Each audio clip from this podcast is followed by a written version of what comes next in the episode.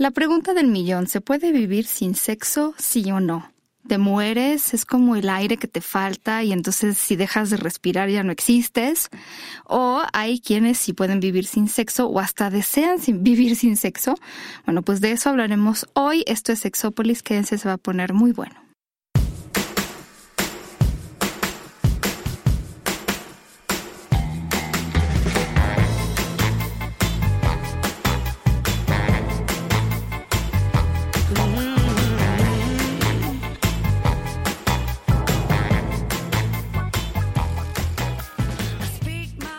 Bienvenidos y bienvenidas a esta cabina que, bueno, pues es un poco calurosa, pero de día de lluvia. Entonces, el día de hoy la verdad es que este ha sido un día muy interesante, pero sobre todo por el tema que ya hemos tocado pedacitos de este tema en otros programas, pero que yo de verdad me asomo cada vez a las cosas nuevas que hay en sexología, o sea, me refiero como, y, y no solo en sexología, refiriéndome a la gente que lo estudia, porque este tema, y ahorita les digo por qué lo dijimos, pero este tema, una sexóloga, me parece que fue, no me voy a acordar del nombre, pero se los deberé, dijo, de esto sabe más la gente que lo vive que la sexología, y tiene toda la razón.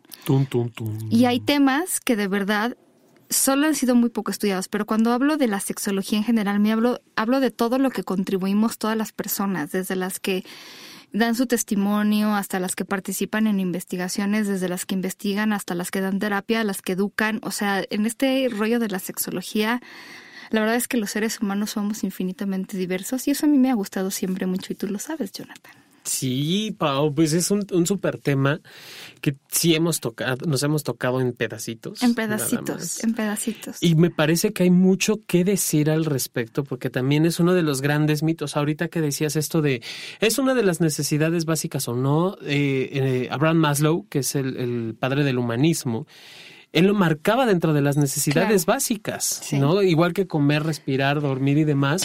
Pero es cierto, hay gente que, que, aprende o puede vivir sin tener algún tipo de erotismo o experiencia sexual. Yo diría que es importante, excepto cuando no lo es. Y si me entienden, me entendía. No, yo diría que es que es importante y es una necesidad básica para quien es una necesidad básica, pero tratar de generalizar lo que es absolutamente importante para todas las personas, como decir la espiritualidad es igualmente importante para todas las personas o el dinero es igualmente importante para todas las personas. Yo creo que nos quedamos cortos en esa definición. Yo creo y que sí, el, la sexualidad sí puede ser muy importante, para, si para mí lo es, como bien lo dices ahorita sabiamente. En mi pirámide. en mi pirámide, pero también no nos morimos de hambre si no hay un encuentro sexual. Es muy importante primero decirlo, porque sí quisiera decir que aunque te lo pide el cuerpo, no es como que el agua o el aire. O sea, no lo pongamos al mismo nivel porque de repente, o sea, sí, si te quedas sin agua cierto número de días o sin aire, sin aire cierto número de minutos, si es que aguantas, ¿no? Pues ya, de, ya, no, ya no vives. O sea, sí es una cuestión que, que tu cuerpo requiere para sobrevivir. O sea, eh, pero eso es muy diferente a tener relaciones sexuales y mucha gente que nos está escuchando no me dejará mentir. O sea, si no tienes relaciones sexuales durante varios días, años, hay gente que no, no se ha muerto de no tener relaciones sexuales, pero sí hay gente que no se ha muerto por no beber agua o por no respirar, ¿verdad? No lo pongamos al mismo nivel porque hay de necesidades básicas a necesidades básicas. Incluso tengo entendido que el agua es mucho es más, digamos, primordial para sobrevivir que, que, la comida. Por supuesto que te puedes morir de inanición, pero en términos así como muy críticos, primero el agua y luego la comida, al parecer. O tengo entendido eso. Si no me sí, y que, que, en cuestión de sexualidad o de expresión erótica o del sexo, como quieran llamarlo en este momento, no, no te mueres, ¿no? Puedes incluso hasta alejarte del, vivir en un completo y total celibato por, es decir, por elección, no porque por deseo, sino por elección, por cuestiones religiosas o lo que quieras, vivir un total y absoluto celibato y no por eso hay muerte, no por eso hay eh, pérdida de la razón o este algún tipo de disfunción a nivel orgánico. Sí, no, no, no. No existe, a diferencia de lo que decías ahorita del alimento, del agua, del aire, que sí altera y sí afecta el sueño y sí afecta incluso hasta defecar y orinar. Allí sí afecta el organismo, sí se ve afectada la parte fisiológica del Por ser supuesto. versus el sexo. ¿no? Sí, y yo entiendo, por ejemplo, porque ahorita vamos a hablar de tres grandes áreas y, y en las tres no hay sexo y en las tres por razones diferentes. Y en las tres hay gente que no le afecta, hay gente que le afecta en cierta medida y hay gente que le afecta mucho no tener relaciones sexuales, pero ahorita les vamos a explicar más a nivel emocional que fisiológico, justo como decía Jonathan, pero, pero estas tres áreas son, por un lado, las personas que deciden no tener sexo o relaciones sexuales, incluso ni siquiera masturbarse, las personas que están así por una circunstancia de vida, eh, a veces en contra de sus, de sus deseos, y la tercera burbuja es las personas que así nacieron, ¿no? Y que nunca en la vida les ha interesado porque no tienen antes y después y seguramente nunca les interesará. Pero bueno, primero hablar yo diría que de la parte más sencilla aunque no, porque también creo que aquí hay como su, su, rubro de discusión, pero la parte, por ejemplo, del celibato que generalmente acompaña a cuestiones religiosas. Incluso no solo estaríamos hablando, por ejemplo, de los sacerdotes, sino también de eh, personas que por alguna razón deciden no tener relaciones sexuales hasta encontrar una pareja, por ejemplo, uh -huh. ¿no? Como un anillo que ofrecían en ese Sí, hay, hay pocas gentes que lo hacen porque ciertamente, ciertamente vivir sin relaciones sexuales es una decisión interesante, porque yo, yo me atrevo a decir que la mayor parte de las personas que deciden esto o que hacen estos votos, esta promesa o tienen este estilo de vida, eh, no lo hacen porque no les gusta el sexo, es decir, viven con deseos sexuales, viven con a lo mejor este, ¿no? Con la idea de, pues sí, de res responden sexualmente a ciertos estímulos, pero han decidido digo, y aquí no vamos a, decir, a,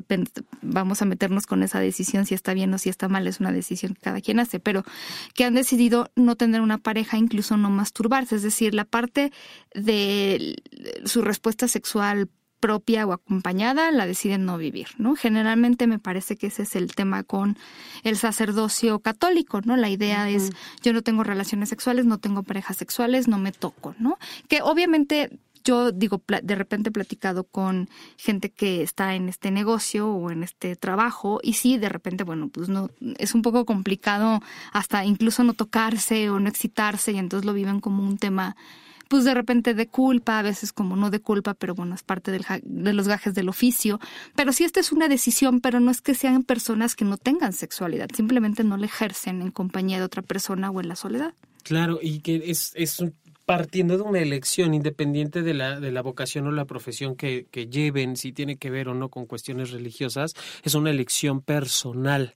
Eh, yo he conocido personas que si bien no, no, son religiosos o no tienen un grado de religiosidad, sí deciden hacerlo por un tiempo determinado. Claro. ¿no? Para cuando llegue la pareja, en alguna ocasión claro, me tocó claro. platicar con alguien de llevo tres meses sin tener sexo porque mi pareja salió de viaje, se fue cuatro o cinco meses, y, y, regresando ya me voy a desquitar todas estas ganas. Eh, aunque es un tiempo delimitado, estamos hablando de cinco o seis meses. Sí, no te quitas la sexualidad de ahí. Exacto, y, y, esa persona hablaba de si está el deseo y si tengo ganas y de pronto me acaricio y de pronto, pero prefiero guardarme para la pareja. ¿no? Sí, y es una exacto. elección. Justo me recuerdas ahora el, el, otro día, digo, es una circunstancia distinta, pero veía una película que protagoniza Mark Ruffalo, que protagonizó esta gran película de Normal, me encanta, su escena con Matt Boomer, nunca la olvidaré. Okay. Gracias por regalarnos esa escena entre dos hombres, pero bueno, este actor en esta película es alguien que se está recuperando como de una compulsión a masturbarse, de repente como a buscar relaciones, nada más como y sentirse como en esta compulsión y entonces él lleva cinco años sin relacionarse sexualmente con otra una mujer porque él es hetero y, y lo está haciendo porque justo quiere esperarse más bien como a tener una pareja porque así a lo mejor para él es, es, importante, porque así puede a lo mejor reiniciar su vida sexual sin sentir como que pierde el control. Es todo un rollo porque es, es parte de la película, pero bueno, él cuando conoce a su nueva novia llevaba cinco años sin tener relaciones sexuales, no porque no quisiera, sino porque se estaba como desintoxicando de toda esta cuestión este, obsesiva y compulsiva que lo había acompañado y que no le había hecho nada bien y que le había hecho sentir muy mal, uh -huh. ¿no? Con respecto a esta vivencia de su sexualidad, en lugar de ser placentera, se había transformado en algo más bien negativo, entonces él quería como, ahora sí que resetear y volver a empezar. Entonces llevaba cinco años en este asunto. Entonces, estas son circunstancias como de cada quien, este, a lo mejor una operación y entonces no puedes tener relaciones sexuales y lo por un tiempo, como sea, pero estas son cuestiones que a lo mejor son temporales, a lo mejor son decisiones de vida, pero bueno, al final ahí están. Diferente que cuando, por ejemplo, tienes una pareja que sí lo hemos hablado y esa pareja no es que tú hayas decidido no tener relaciones sexuales, sino que esa pareja que generalmente es una cuestión, pues sí, de temática de al final de problemas de pareja, pues no quiere tener relaciones sexuales. Y de eso hay mucho, fíjense, mucho más de lo que ustedes creen. Mucho más de lo que ustedes creen y lo hemos hablado en diferentes momentos porque además existe todavía esta idea de que son las mujeres las que no quieren tener relaciones sexuales. Y que me quiero meter un poquito ya a cuestiones de disfunciones, que existe la famosa disritmia, ¿no? Que es que uno, uno de, los, de, los miembros de la pareja tiene mayor deseo sexual que la otra pareja. No quiero decir que las mujeres, pero suele ocurrir pero, pero más hay frecuentemente. Como esta idea. Pero fíjate, hay algo muy curioso. Por ejemplo, yo he platicado con muchos de mis colegas terapeutas y ahora les ha tocado ver igual o mayor número de hombres a los que les duele la cabeza. Sí. Pero sabes han que incrementado han incrementado, pero te voy a decir cuál es el problema aquí, que yo creo, no sé, ya me dirán la gente que ha tratado estas parejas, que creo que aquí, eh, para una mujer, el, el viejo rollo este de que te duele la cabeza, bueno, pues es que a las mujeres les duele de repente la cabeza, ¿no?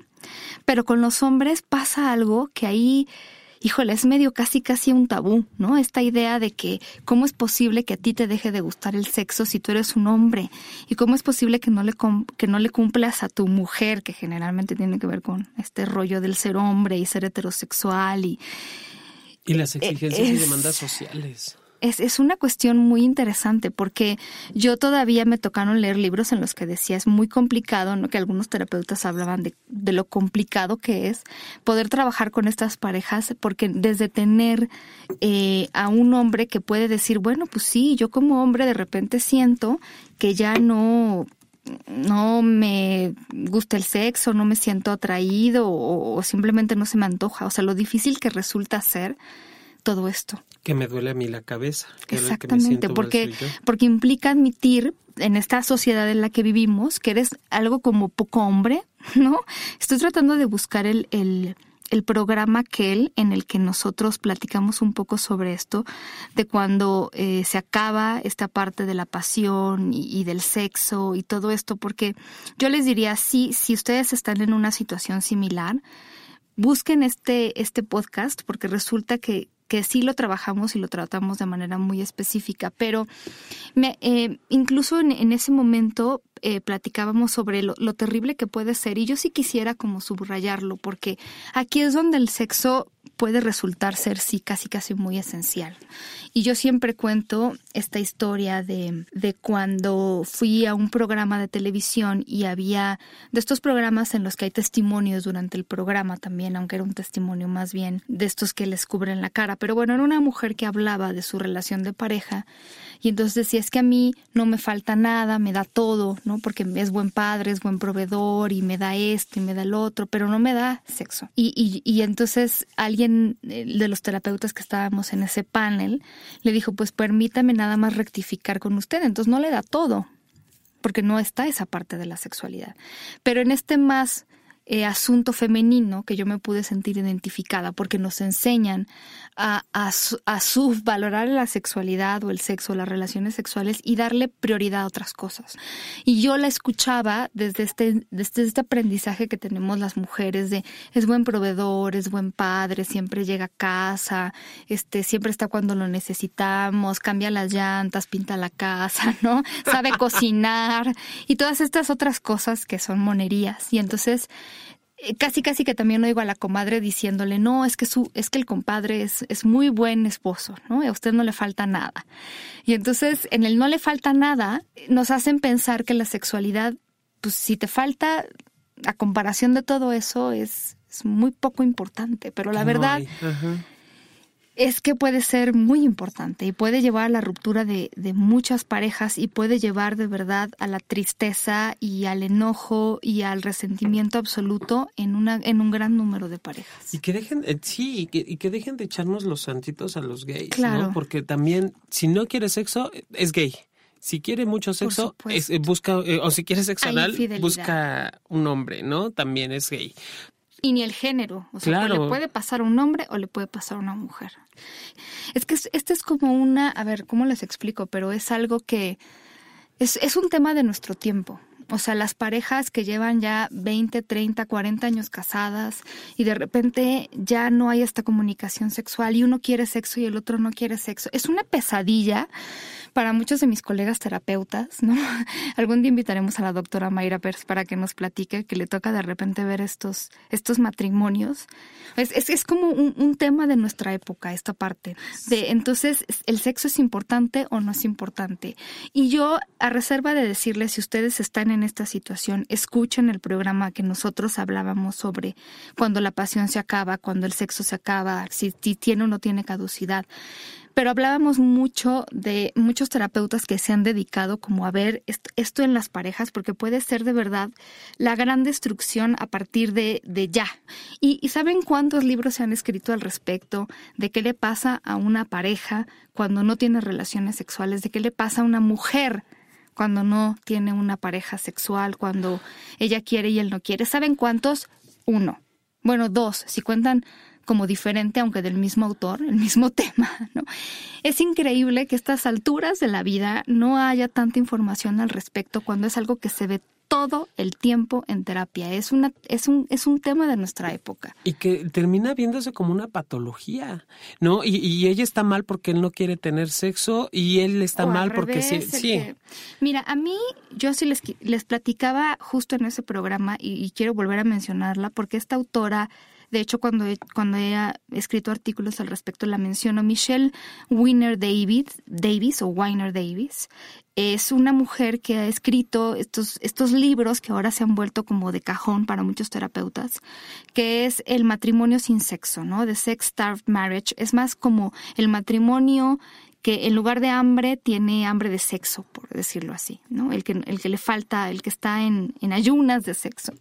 Y es algo, es algo interesante porque muchas de las cosas que ella ha puesto son cosas muy sencillas, pero que para muchas mujeres y hombres que lo están viviendo es como muy interesante, ¿no? Ella decía que generalmente, y ahí les recomiendo, por ejemplo, que busquen hay muchas conferencias que ella ha dado por YouTube y que tienen subtítulos y cosas que ustedes pueden accesar, porque si están en una situación así o conocen a alguien que está en una situación así, les van a caer como muchos veintes, decimos en México, hay muchas cosas que les van a resonar.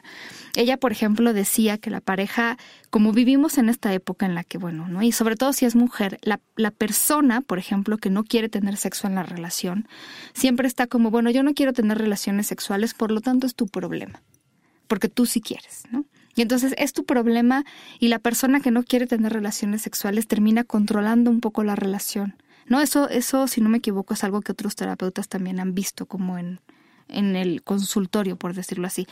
O como decir, bueno, si yo, yo cuando te, tenemos relaciones sexuales cuando yo quiero, que yo soy la que no quiero, o yo soy el que no quiere. Y entonces ella contaba justamente, por ejemplo, la historia, y se los quiero decir así porque a lo mejor en ese momento que hicimos el programa no se los platiqué, pero justo contaba la historia, por ejemplo, de Juan y María, ¿no? Y entonces María nunca quiere tener relaciones sexuales y entonces Juan estaba contando que María eh, los, los viernes en la mañana es cuando más se le antoja el sexo, pero que de ahí en fuera ni, ni le vamos, ni le toques el tema, ¿no? Ni le toques un pelo de su cabellera. Entonces, sí, ¿no? Estaba diciendo eso, pero resulta que lo que estaba diciendo el marido era verdadero, ¿no? O sea, la esposa decía, sí, es verdad, a mí solo se me antoja por alguna razón. No sé, no explica más, pero los viernes en la mañana y de ahí en fuera, nunca más, ¿no? Y entonces eh, la, la terapeuta Michelle les preguntaba, le preguntaba a Juan, ¿tú cómo te sientes cuando pasan estas cosas, ¿no? Y entonces Juan le dijo, a ver, déjame decírselo a María, que está aquí enfrente. Le, le dice, María, cuando yo me acerco a ti, en otros momentos que no es el viernes, en la mañana, eh, y tú me rechazas o me siento rechazado, yo lo único que pienso es, todavía le gusto, todavía me ama, todavía quiere estar conmigo. Porque si yo de repente te invito o te trato de seducir o te pregunto si estás como con ganas de tener relaciones sexuales y tú me dices que no, en ese momento en el que tú te vas a dormir y yo me quedo viendo el techo, es el momento de mayor soledad que yo vivo, junto a ti. Qué fuerte. Y entonces María voltea y dice Michelle, y tenía lágrimas en los ojos y le dice, Juan, de todos los años que llevamos casados, nunca me puse a pensar en cómo te sentías tú de ese lado. Siempre estoy con que hoy se me antoja, hoy no se me antoja, hoy se me antoja poquito, pero yo nunca había visto las cosas desde tu perspectiva.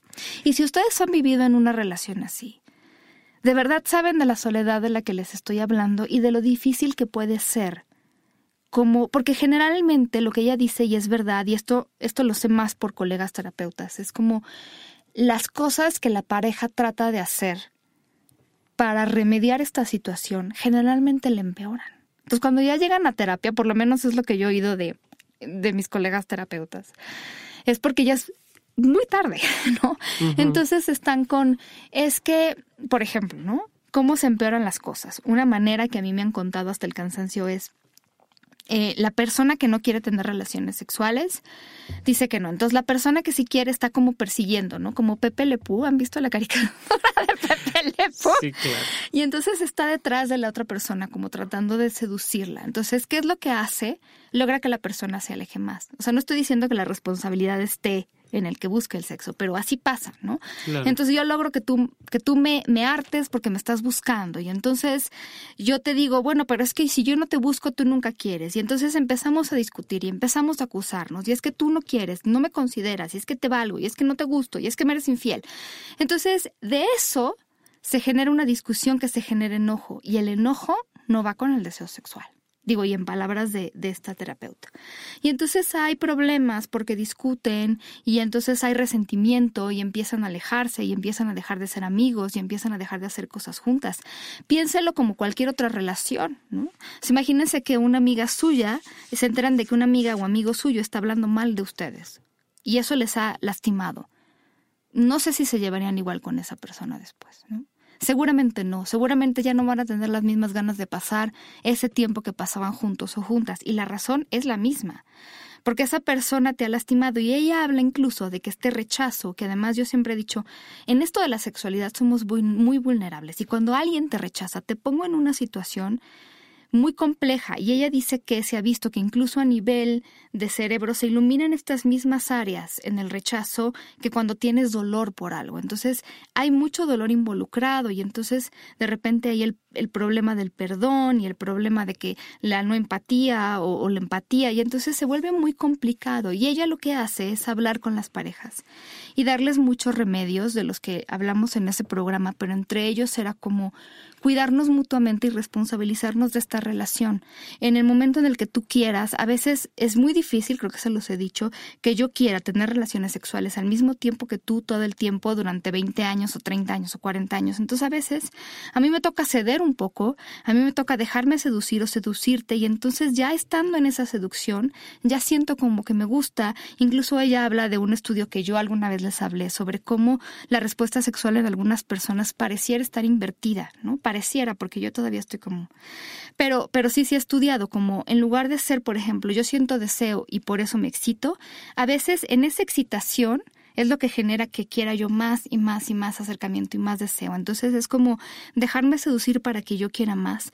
Y entonces ella dice que muchas de las parejas que ven su consultorio, esa es una solución, ¿no? Y que casi casi se los escribe en la palma de la mano. Acuérdate de que te gusta el sexo, güey.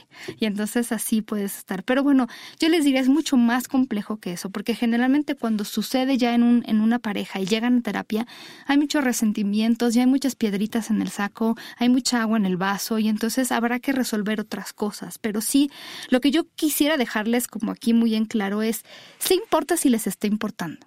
O sea, yo cuando he platicado, no a nivel terapéutico, pero por ejemplo con amistades que lo están viviendo, de verdad es como, o sea, tengo una amiga que es la persona, así si alguien me dijera, piensa en alguien que es muy segura de su cuerpo, de su autoestima y de su sexualidad, yo mencionaría a esta amiga mía.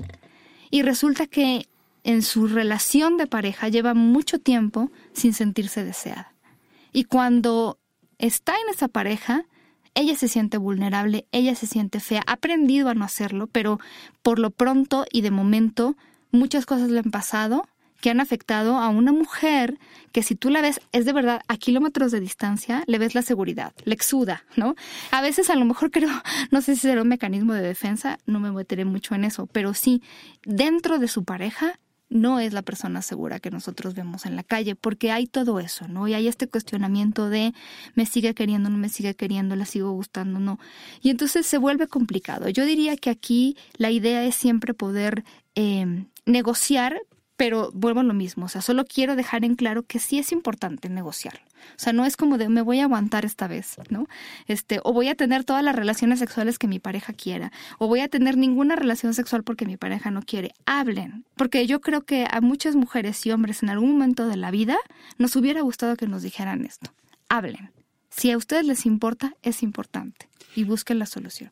Que al final del, del día, Pau, esta parte que, que nos vas diciendo de cuánto nos hace falta entender a la pareja y cómo también voy interpretando los, las acciones y los movimientos de la pareja. O sea, no puedo, no puedo decir que lo único que yo diga es la realidad y la verdad de lo que estamos viviendo en la relación. Por supuesto. Hay que aprender Hay a vernos. realidades, claro. Por supuesto, están las dos realidades, la tuya, la mía y la nuestra además. Por supuesto. Porque claro. podemos llegar a, Claro. a ver cosas entre los dos, coincidir y no es ni mi realidad ni la tuya. ¿Cómo lo vives tú? No, yo lo vivo como acosada, ¿ok? ¿Y tú cómo lo vives? Entonces, tienen que encontrar en eso. O sea, las cosas no lo echen en como de, bueno, pues si no se da y si se da y...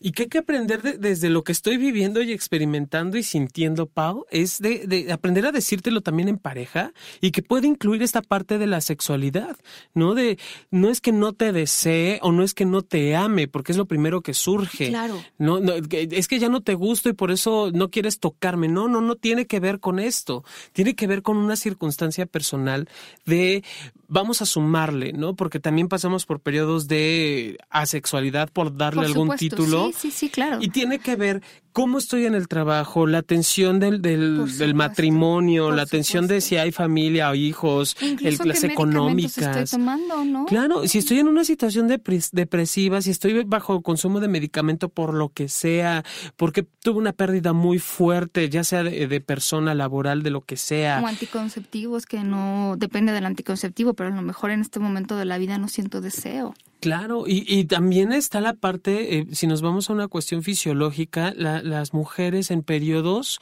por periodos va a depender mucho del, del periodo hormonal en el que se encuentren, que hay veces que tienen un deseo sexual mayor que en otras ocasiones, Claro. y también hay que aprender a reportarle esta situación a la pareja, ¿sabes qué? No, no tengo ganas, y no Sí. es de género, y no es de sexo, o sea, No, es no, punto, no, tengo ganas, y me, ¿Y, y qué me vamos quito a de... hacer, no? Porque también Claro. es como, como, sí, o sea, en este momento yo soy la persona que no siento deseo. Seguramente a lo mejor es por un medicamento o quién sabe por qué.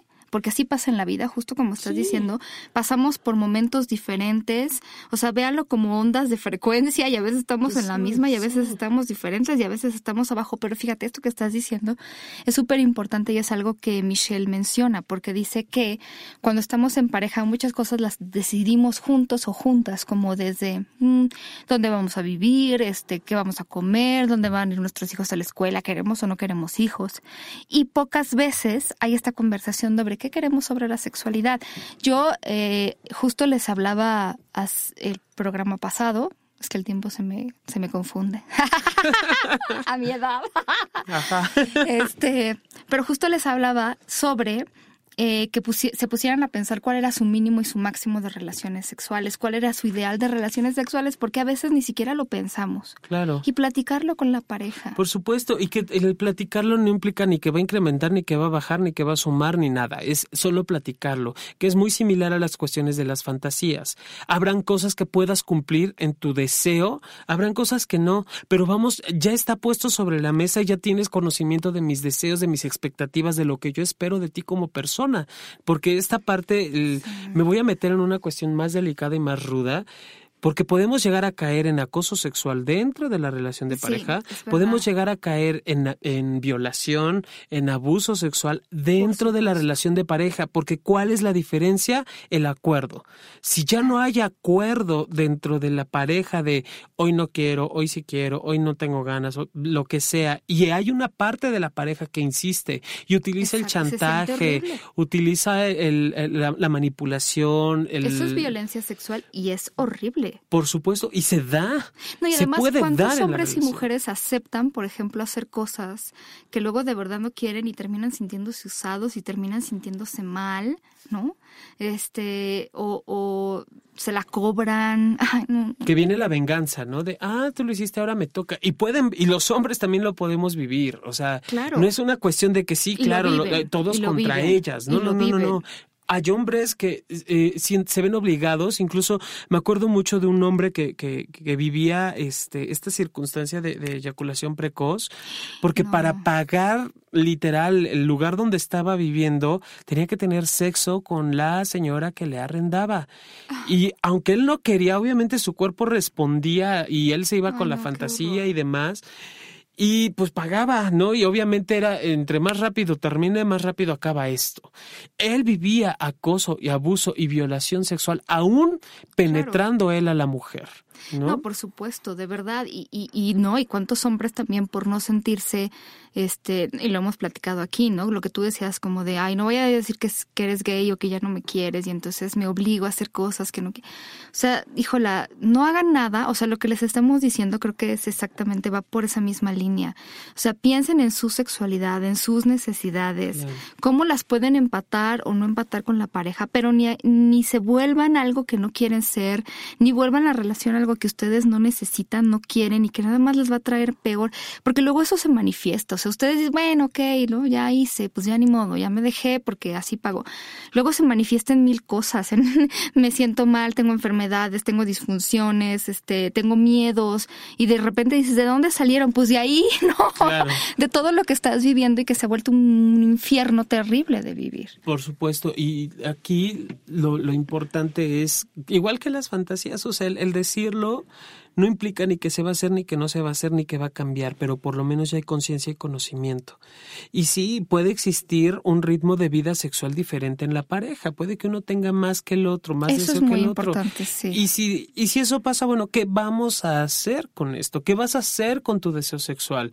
Y también ser bien honesto, ¿hasta dónde voy a cubrir o honesta? ¿Hasta dónde voy a poder llenar esto que tú quieres, estas expectativas pero de fíjate, ya hablarlo en pareja ya es un gran paso. O sea, ya poderlo hablar sin discutir y poderlo hablar sin callármelo y poder, ¿no? O sea, ya poderlo hablar como de vamos a ponerlo sobre la mesa, eso ya lo convierte en una decisión de las dos partes. Por supuesto, ya es ver, ya es tu visión, mi visión, nuestra visión ahora. Exactamente. Ya es allí donde podemos empezar a acordar de, bueno, quizá eh, no, no, no aguantemos, vamos a entrecomillar una relación X, no, no, aguanta, no aguanto que tú estés con alguien más sexualmente hablando, pero tolero que te masturbes. Por ejemplo, exacto. Puedo aguantar que en la mañana, en la noche, literal, como cepillado de dientes antes de comer y después de ir al baño, te la jales y no tengo bronca, o que te estés ahí dedeando, no hay bronca. Yo no tengo problema que lo hagas. Pero ya lo hablé. Sí. Ya, ya sé ahora y ya te doy opciones también de que si estoy dispuesta, que si estoy dispuesto. Claro, dame opciones. A aceptar de, ti y también a pedirte, oye, bueno, pero por lo menos de las tres veces que me la jalo, me gustaría que, que me filmes o que me veas o que me toques. Ya no digamos tener relaciones sexuales si no quieres, pero también requiero de ti. ¿no? O sea... O de la intimidad que ni siquiera tiene que ver con el sexo, ¿sabes? A lo mejor le preguntas y dice, no, no quiero Quiero cucharear, ¿no? cucharear es dormir de ladito, abrazados, sí pegarte mi cosa tu cosa, pero dormir así. Claro. Sin, sin esta intención erótica sexual porque muchas veces eso sí se vale y se permiten muchas de las personas que, que, no buscan el sexo como tal, pero sí el contacto, que eso es muy diferente. El contacto piel a piel no tiene que acabar precisamente en el sexo. No, no, y si, y si así acordaron, pues respeten el acuerdo, porque ya me imagino, no luego a medianoche. no, y que luego digo, voy a, voy a hablar de alguien que no conozco, que, que muy de vez en cuando se para frente al espejo que luego dice, es que me violaste en la noche, ¿no? sí se puede dar, digo, es entre juego, entre broma, pero los hombres tenemos elecciones nocturnas. No, bueno, sí, pero me refiero más como a si ya acordaron que va a ser cuchareado, ah, no se vale como... Como a, a resbalar. Ay, perdón, ya estoy adentro. Sí, esta parte de, la comunicación, y es que es el tema de todos los días, Pau. Aprender a hablar, aprender a decir, aprender a compartir qué siento, qué experimento, qué vivo, qué quisiera vivir, y, y sobre todo dejarlo como muy en claro. Y no nada más me toca a mí hablar, me toca entender, me toca empatar. Este ejemplo que dabas de, Juan y María, híjole, de verdad es. Ah, qué difícil. Con, con, con, y además con el corazón en la mano, Paulina, porque el hecho de no tener sexo no implica que no me gustes, no implica que no te ame, no implica nada. ¿Cómo me dices que no? O sea, haz de cuenta también el cómo. Claro. O sea, a lo mejor yo te digo, bueno, mira, sabes que no se me antoja ahorita tener relaciones sexuales, pero te gustaría que nos hiciéramos piojito, ¿no? O sea, nos acariciamos el pelo o algo, ¿no? No sé, porque también el cómo lo dices. No, no, no desde este rollo de de no y te aguantas, porque creo que ahí es donde podemos Sí, es que no nos enseñan, por lo menos la cultura mexicana y creo que mucho de Latinoamérica, no nos enseñan a marcar límites desde allí. Sí. Ahora, en otro tono, menos traumático. Eh, primero déjame decirte que hay un fan de nuestro programa que está muy enfermo.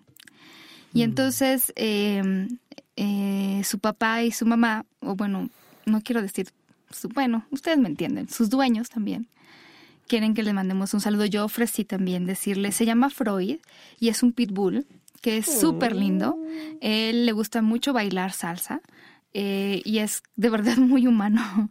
Em, pero bueno, tiene un, un, problema muy grave, grave de salud y yo más bien le mando un saludo a Freud, unos besos muy grandes que le gustan, pero también a sus papás y a sus dueños, papás y dueños, decirles que tengan paciencia y a ellos les toca pues ir al veterinario, darle las medicinas, cuidarlo, llevarlo a sacarle el análisis. Entonces, a ellos sobre todo un abrazo, con, que tengan mucha paciencia y, y van a salir adelante, porque hay mucho cariño y yo creo que en los animales, como en otras cosas de la vida, el cariño importa más que otras cosas. Un beso, un, beso Freud. corazón a corazón.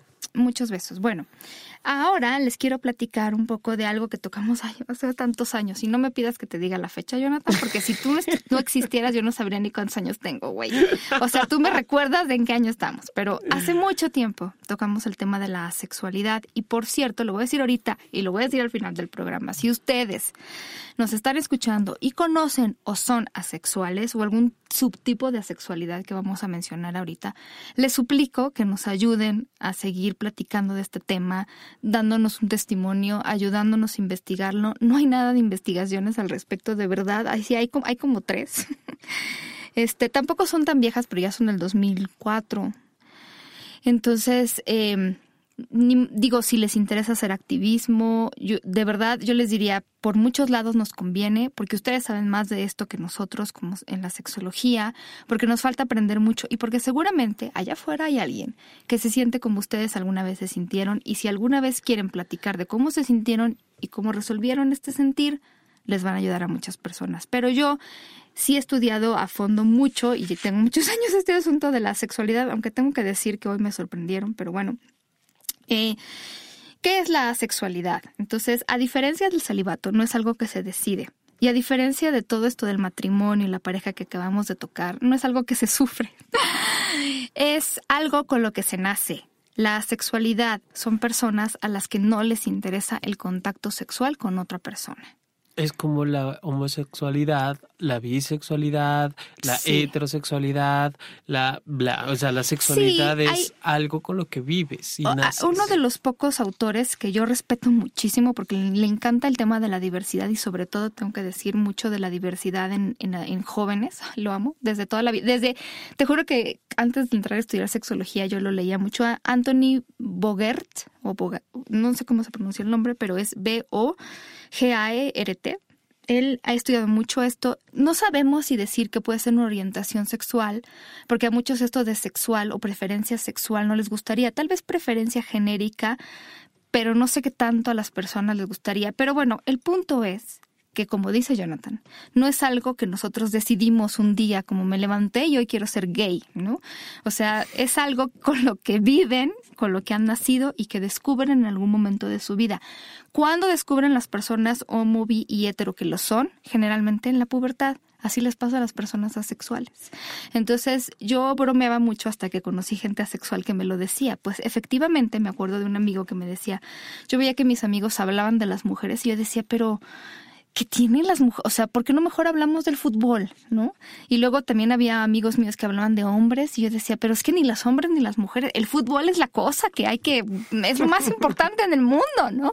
Y entonces él no entendía y nunca entendió por qué el sexo era tan importante y él se sentía raro porque decía, bueno, pues se me hace muy extraño que todos mis amigos y amigas estén hablando del sexo y los orgasmos y de jalártela y de no sé qué tanta cosa y yo solo quiero pensar en el fútbol y en la primera división. Entonces, muy extraño, pero es algo que se descubren, descubren porque todo el mundo habla del sexo y a ellos simplemente no les interesa.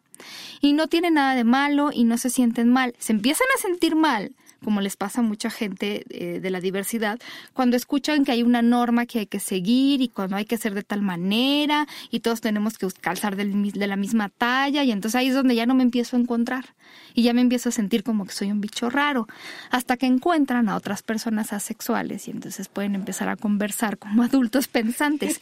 Quiero aclarar que no son personas con eh, fobia al sexo o sea, el sexo no les da asco, el sexo no les provoca malestar, simplemente no les resulta agradable, no les resulta algo que les atraiga. Así hay en la vida, hay gente que le gusta mucho el ejercicio, hay gente que no le gusta, que no le atrae, hay gente muy devota a este, salir a, acampar a la naturaleza, hay gente que no. Es una cosa que no sabemos por qué pasa, pero pasa y existe y es obvio que exista, porque en el espectro de la gran espectro que tenemos de la sexualidad, de un lado están los alosexuales, que son esas personas muy sexuales. Y del otro lado, naturalmente, tiene que haber la contraparte, que son gente asexual. Entonces, esta gente desde el 2003 apenas está luchando por un poco de visibilidad y David Jay, que es el fundador de AVEN o AVEN, porque por cierto hay en español, entren a AVEN, es una red de visibilidad y educación sobre la asexualidad y la han traducido al español y es un foro. Desde que este hombre abre eh, este foro hay miles y miles y millones de personas que se han inscrito porque hay del 1 al 3% de la población que es asexual y de otros tipos hay más. Entonces, claro que ustedes pueden acercarse y pueden darse cuenta de que no son los únicos o las únicas. Y no estamos hablando solamente de periodos de asexualidad. Esto es muy importante porque ya lo hablamos ahorita John y yo. Si de repente te puedes sentir como que no te cuadra la sexualidad. Estamos más hablando de las personas que así nacieron, y así se viven. Entonces, también ellos tienen como su propio espectro, que va desde la asexualidad hasta la sexualidad.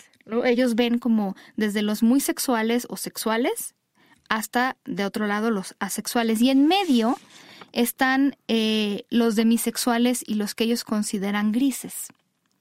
Les voy a explicar porque. Güey, a ver, la demisexualidad aparece con ellos, o sea, es parte, es un aspecto de la asexualidad. Sí, es más asexualidad que otra cosa, y yo les puedo decir que ahí sí sé mucho más de eso porque me ha tocado conocer, he tenido la, la virtud de conocer personas demisexuales y gracias a lo que me estuvieron platicando, porque es la manera que tenemos de estudiar las cosas, es que yo entendí mucho entonces les voy a poner mi ejemplo como yo lo entendí. Las personas demisexuales son personas que necesitan una conexión emocional muy profunda con otra persona para poder establecer una relación sexual. Y no estoy hablando de mucha gente ahorita brincó y dijo, ay, a mí también me pasa, ¿no? Me necesito enamorar. No, no, no, no, no. Estamos hablando de años, ¿no? Estamos hablando de una conexión que a veces solo se establece una vez en la vida. Eh, no es raro que una persona demisexual tenga una sola pareja en toda su vida sexual. Una sola pareja, porque establecer ese contacto es como parir un hijo. O sea, no andas pariendo hijos a cada rato. Bueno, hay gente que. Pero ya en esta época, uno se la piensa un poco por un número de razones. Así pasa con las parejas. Tiene que haber una preparación, un conocimiento, un reconocimiento y un tiempo muy importante para que yo pueda sentirme atraído sexualmente a esa persona. Lo que le pasa a los demisexuales, que a lo mejor a quienes nos están escuchando no les pasa, es que así como ellos no se pueden involucrar sexualmente si no hay una conexión emocional, su cuerpo no responde. Y se los voy a explicar justo como a mí me lo explicaron y que yo luego le puse este ejemplo que a ustedes les va a servir. Imagínense que estuvieron en una fiesta donde comieron todo lo que pudieron. De esas fiestas en que dices, y no sé dónde me cupo todo, ¿no? Estuve comiendo durante seis horas seguidas y ya no puedo, no me cabe ni un alfiler. Entonces llegan a su casa o a los diez minutos, alguien les trae su platillo favorito. Vamos a hablar de la pizza, porque a mí me encanta y casi todo el mundo está de acuerdo en que la pizza es muy buena, ¿no? Entonces, me ponen enfrente una pizza, pero resulta que a mí ya no me cabe absolutamente nada, ¿no? Tal vez la pueda morder, pero nada más.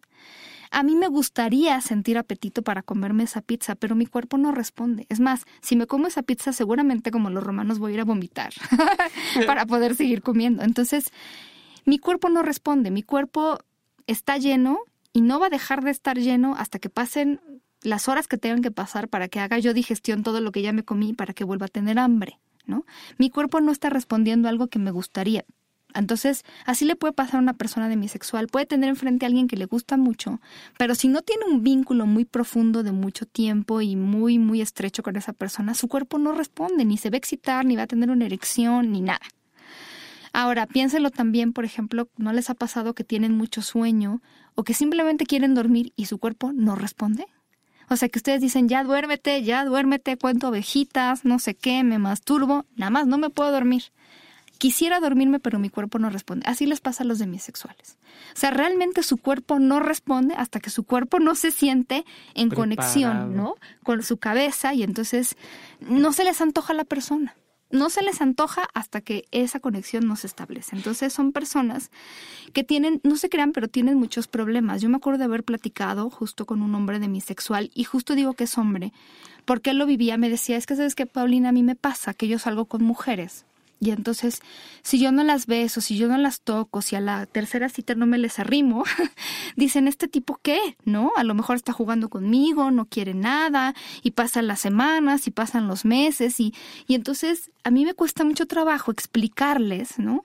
¿Qué es lo que me está pasando? O sea, me gustan mucho, eh, tengo ganas de estar con ellas, veo un futuro con ellas, pero yo necesito que pasen mucho más tiempo para conocernos y poder establecer esta relación sexual. Pero él tiene problemas porque justo a lo mismo, como hombre, él se supone que tiene que tomar la iniciativa y agarrar la bubi, ¿no? Es que literalmente me decía, es que si no les agarro la bubi, el pecho, no se sienten contentas. Y entonces, ¿cómo les explico que sí me gustan, pero que no? Y entonces es todo un tema bien complicado. Es que, y, qué bueno que lo dices así, Pau, porque también me ha tocado conocer de sexuales que yo digo, no, tú eres medio mamón, no eres demisexual. Pareciera mamón, exactamente. No, pero me ha tocado, y es que el, el, sí, neta, esto no es una conexión idílica, no es una conexión de amor romántico, de que hasta que sienta que el corazón me brinca, eso es muy diferente. No, no, es Porque es una conexión que una profundidad que va mucho más allá, porque puede haber amor, puede haber el sentimiento de me estoy enamorando de ti y puede estar presente. Y eso no significa que yo responda sexualmente. Esa es la diferencia. Sí, porque te voy a decir algo ahorita que estás poniendo el ejemplo.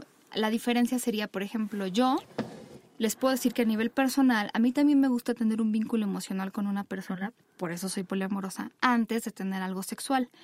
Pero sí podría yo responder a alguien si me gusta mucho, ¿no? Que, que, yo decida que mejor prefiero tener una conexión emocional es diferente, pero si mi cuerpo Eso sí no respondería. Es una sexualidad. Ajá, no. esa es una, una elección, una preferencia. yo prefiero que se dé de esta forma a pero si se da, no sé si se aparece en mi caso Hugh Jackman si se aparece Eric en este momento aquí, como me encanta. Eso es muy buen ejemplo. O sea, Eso digo, es muy buen ejemplo. No, no eres un genio. Se me había olvidado que justo también me pusieron ese ejemplo.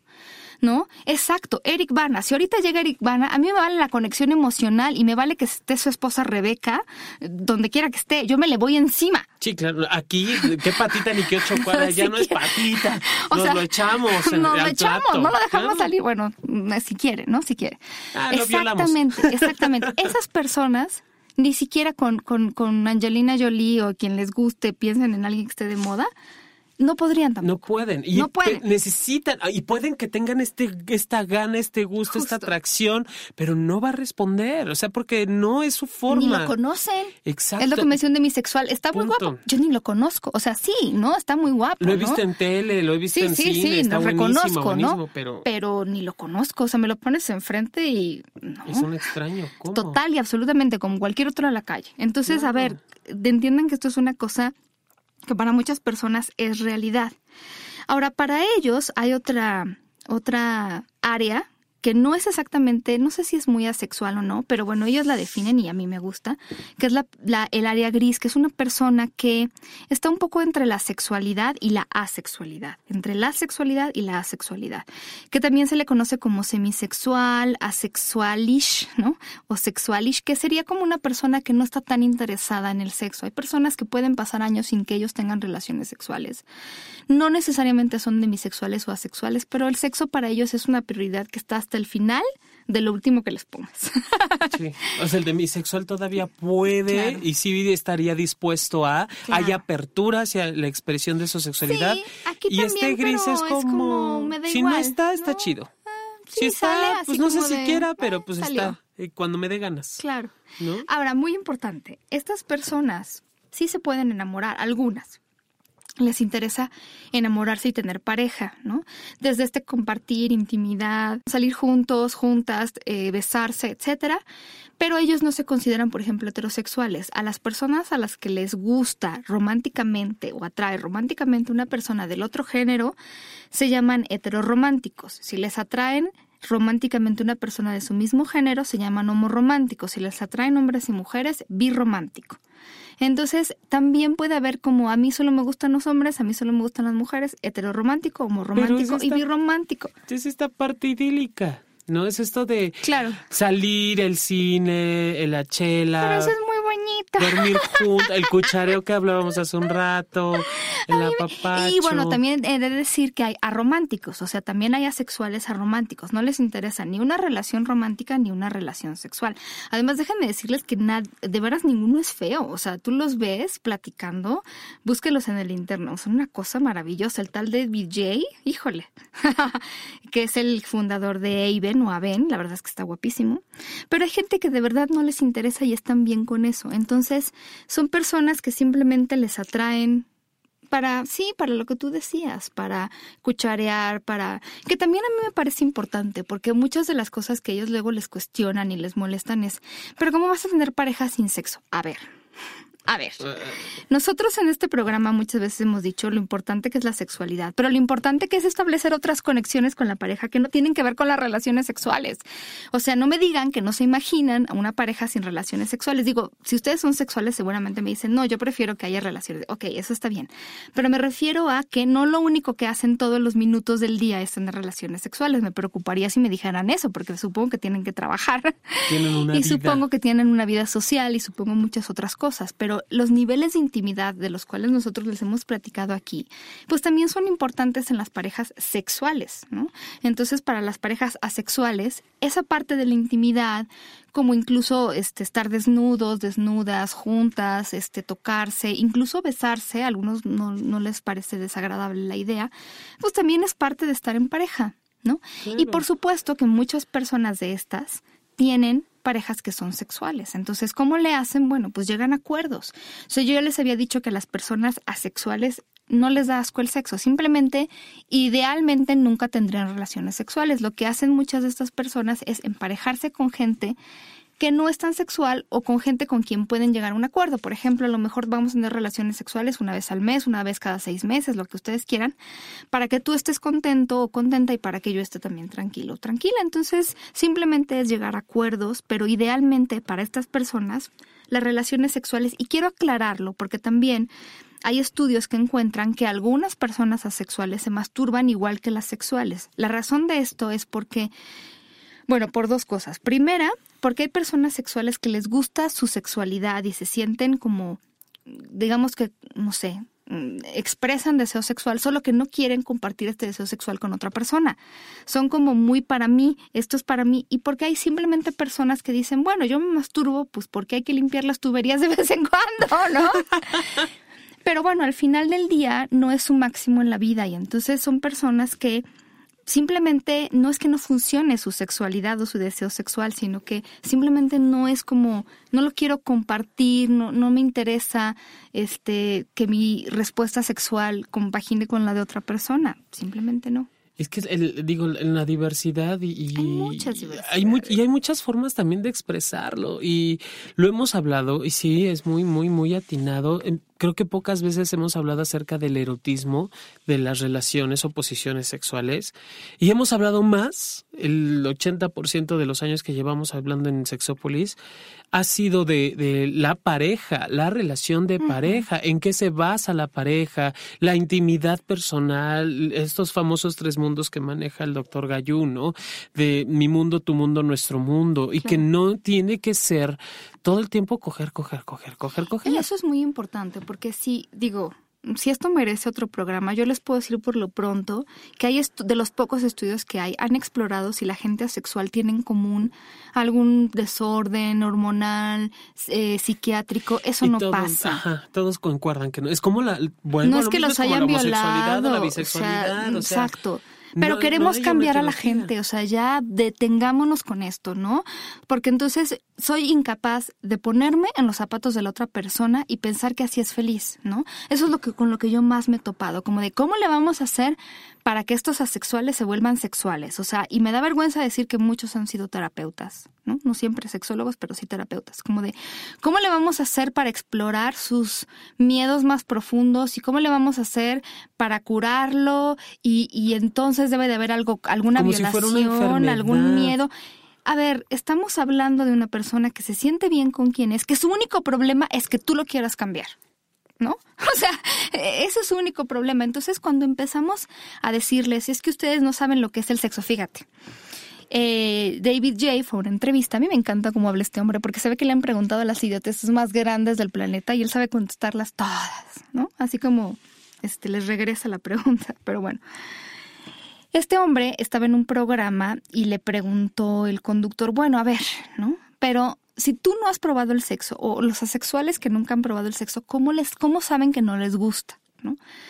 Y entonces David le dijo, no, para empezar a mí me da mucha risa eso, porque ya yo quisiera preguntarle a un hombre heterosexual, ¿no? Si necesita haber cogido con un hombre para saber que, no, le, sí, ya quisiera, ¿no? Vamos a empezar a promover eso para que todos tengamos, bueno, en fin. Él le dijo, oye, a ver, yo te hago la, te devuelvo la pregunta. ¿Cómo supiste tú que te gustaba el sexo cuando ni siquiera lo habías probado? No, pues es que cuando era adolescente a mí me latía mucho el sexo y yo lo andaba. Ah, pues tú no necesitaste probarlo para, para saber que eso era lo tuyo, ¿no? Pues yo no necesito probar el sexo para saber que no es lo mío.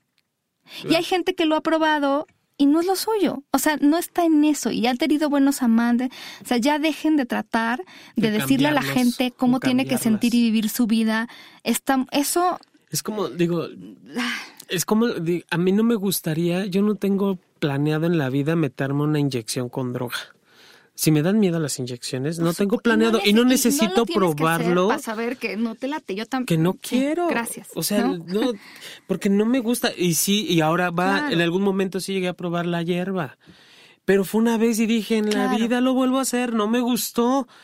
Y no, y no por eso implica que, ah, es que tuviste una mala experiencia, no, fue divertidísima. Me, creo que ha sido de las veces que más me he reído, pero no es algo que me guste. Exacto, gracias por el ejemplo, porque creo que ya basta de decirle a la gente lo que tiene que hacer y tienes que probarlo, porque como a mí me gusta mucho el sexo, no puedo vivir con que a ti no te guste. Y que no hay un número determinado de relaciones sexuales ni al día, ni a la semana, ni al mes, ni al año. O sea, eso lo definimos en pareja y en privado. Yo decido cuántas y con quiénes. Y si no quiero, también se vale. No, no, no pasa absolutamente nada, ni estoy mal de la cabeza, ni mi sistema hormonal está chueco, ni fui violado de niño, ni tengo nada. O sea, todas esas ideas. de juzgar. De verdad. El único, el único problema, y que sí quiero retomarlo, el único problema real y auténtico es de quien no lo acepta. Sí, pero el problema es de quien no lo acepta, no de ustedes, muchachos asexuales. Así es. y si yo vivo una sexualidad y no la acepto, allí sí hay conflicto y allí sí hay que trabajar. Porque sí, allí sí me está diciendo desde ti, desde tu interno, que algo no está correcto, algo no está funcionando de manera adecuada. Allí sí hay problema. Pero mientras la otra persona eh, tenga problema y yo me sienta perfectamente, es bronca de quien vive la bronca, punto. Ahora les voy a dar una mini clase para dejarlos traumados en los últimos dos minutos que me voy a robar de este programa. Pero bueno, hay gente que ya hemos hablado aquí que no se identifica ni con hombres, o sea, no se identifica ni de un género ni del otro. Ya hemos hablado aquí, pero un día hablaremos más, ¿no? De por qué, por qué hay gente que simplemente no quiere, no se le da la gana. Pero bueno, para estas personas, eh, a veces podemos referirnos a ellas como ginefílicos o androfílicos, si les gustan los hombres o las mujeres.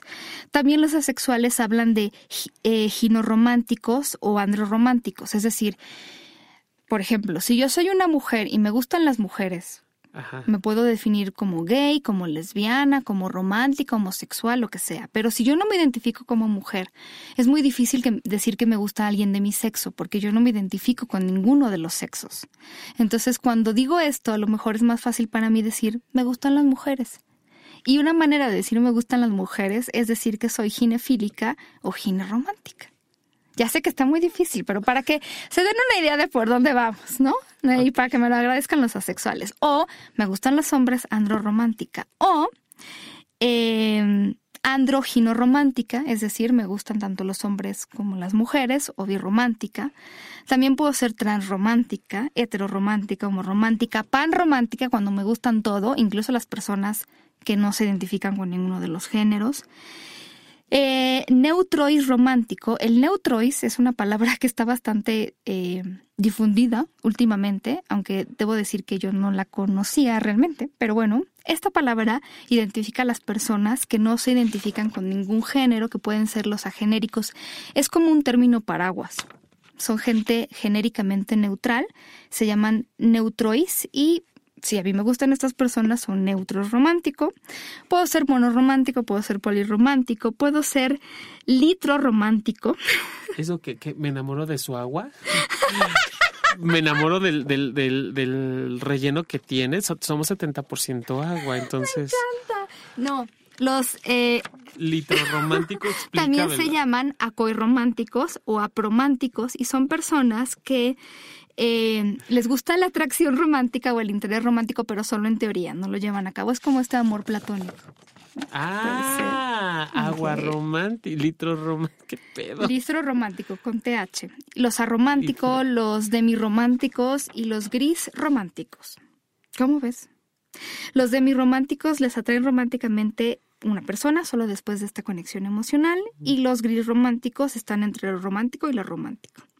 Para que vean para que vean, son personas con poca atracción romántica. La verdad es que hay mil cosas y yo lo que quiero si no hacerlos bolas con tantos términos. Hay gente que no le gustan los términos y mucha gente asexual se considera queer, ¿no? Porque ese, ese término ayuda a no esforzarnos en tantos pinches términos.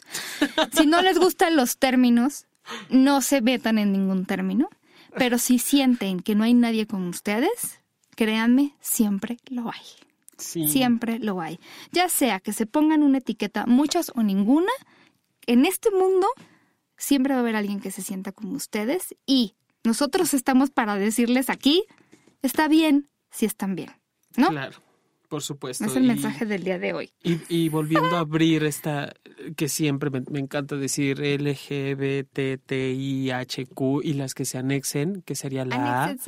Y la A y todas estas letras nuevas. O sea, y aún así todos somos diversos. Aún en mi heterosexualidad, aún yo muy, muy buga, muy buga y yo con mi mujer hacemos y deshacemos, aún vivimos esta, esta diversidad sexual. Porque nadie, nadie es igual a mí. Y desde allí soy diverso. Y de ahí es emocionante la vida y la sexualidad de los seres humanos. Me da mucho gusto. David J., ¿te quieres casar conmigo? Conmigo también. Prometo no tener sexo. Sí, yo también. Solo casémonos y ya. este, su última novia era lesbiana. Dios mío. Bueno. Eh, David Muchas gracias por haber creado Aven. Si ustedes pertenecen a aven.org, si ustedes son asexuales y se acaban de dar cuenta, vengan y platiquen con nosotros. También métanse a la página de eh, Estudio Cuarto del Fondo, que es la cabina donde grabamos, estudiocuartofondo.com. Métanse a Facebook, a SX Radio. Métanse a Twitter, a Sexopolis Radio y Sexólogo-Yaco. Tenemos muchas cosas que contarles y quienes están en la página no me dejarán mentir.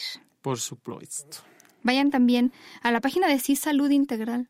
Sí, salud integral. Estamos en www.si-medio saludintegral.com y allí pueden encontrar también artículos que ha escrito la doctora Mayra Pérez, Ay, amiga sí, por nuestra. favor, la amamos. Eh, Berta de Ávila, que es otra gran sexóloga y que también yo he escrito, y varios Muchísimos especialistas. especialistas muy buenos. Contáctenos si requieres apoyo terapéutico. Por Si, se- si te sientes único en el mundo, única en el mundo, vente literal con nosotros. Y también en IMESEX, Instituto Mexicano de Sexología, estamos a sus órdenes, www.imesex.edu.mx. Muchos besos. En donde quieran. Hasta la próxima.